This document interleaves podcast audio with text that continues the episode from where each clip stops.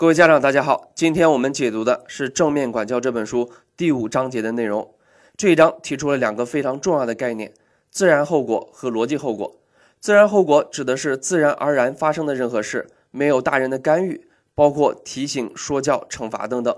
而是让孩子原原本本的获得最自然而然的体验。比如，孩子不吃东西就会感到饿，站在雨里就会淋湿，穿的少了就会感冒等等。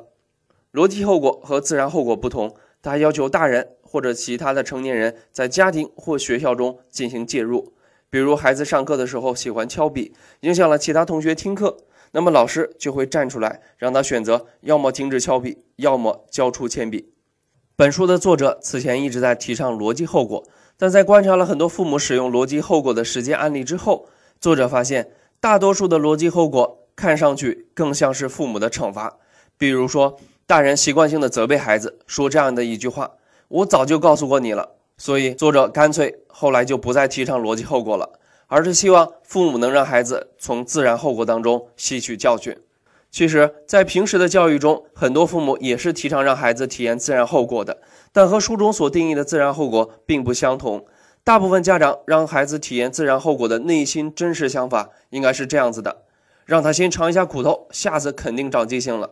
心中暗含的是幸灾乐祸的成分，而当孩子一旦品尝到了自然后果所带来的苦头，心情沮丧之时，他们就认为管教孩子的时机到了，于是借机再给予一些警告，说：“看，我早就跟你说过，你不听，这下尝到苦头了吧？以后还是要多听妈妈的话才对呀。”但是这个时候，父母的借题发挥只会让孩子产生愤怒、羞愧的情绪，反而阻碍了孩子从自然后果中进行自我学习。很多父母认为，想要让孩子做得更好，就得让孩子感觉更糟糕，但这并不是科学的，也是逆人性的。如果孩子自觉地改掉错误，不是更好吗？为什么要让孩子经历羞辱呢？我们的目的究竟是让孩子知错就改，还是要让孩子知道不听父母的话就会很难看？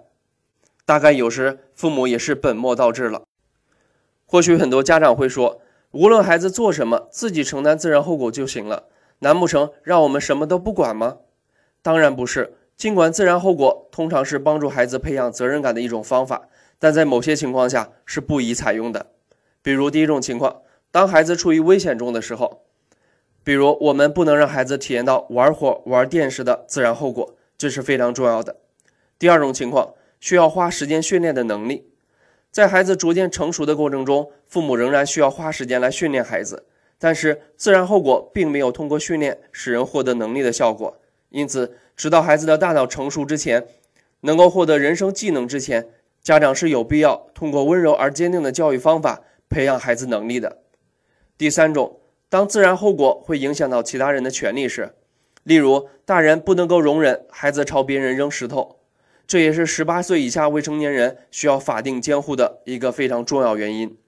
第四种情况。当孩子的行为结果在孩子看来并不是什么问题的时候，例如不用刷牙、用眼过度、吃大量的垃圾食品等等，在孩子看来这并不是什么问题，但这些是父母需要及时给予干涉的。自然后果不意味着放任不管，而是让孩子拥有自己的成长空间，体验成长过程中的酸甜苦辣，做孩子的大地，而不是做孩子的蓝天，给予他们需要的鼓励和理解。因为再为他们遮风挡雨，孩子终归也要离开我们，独立成长。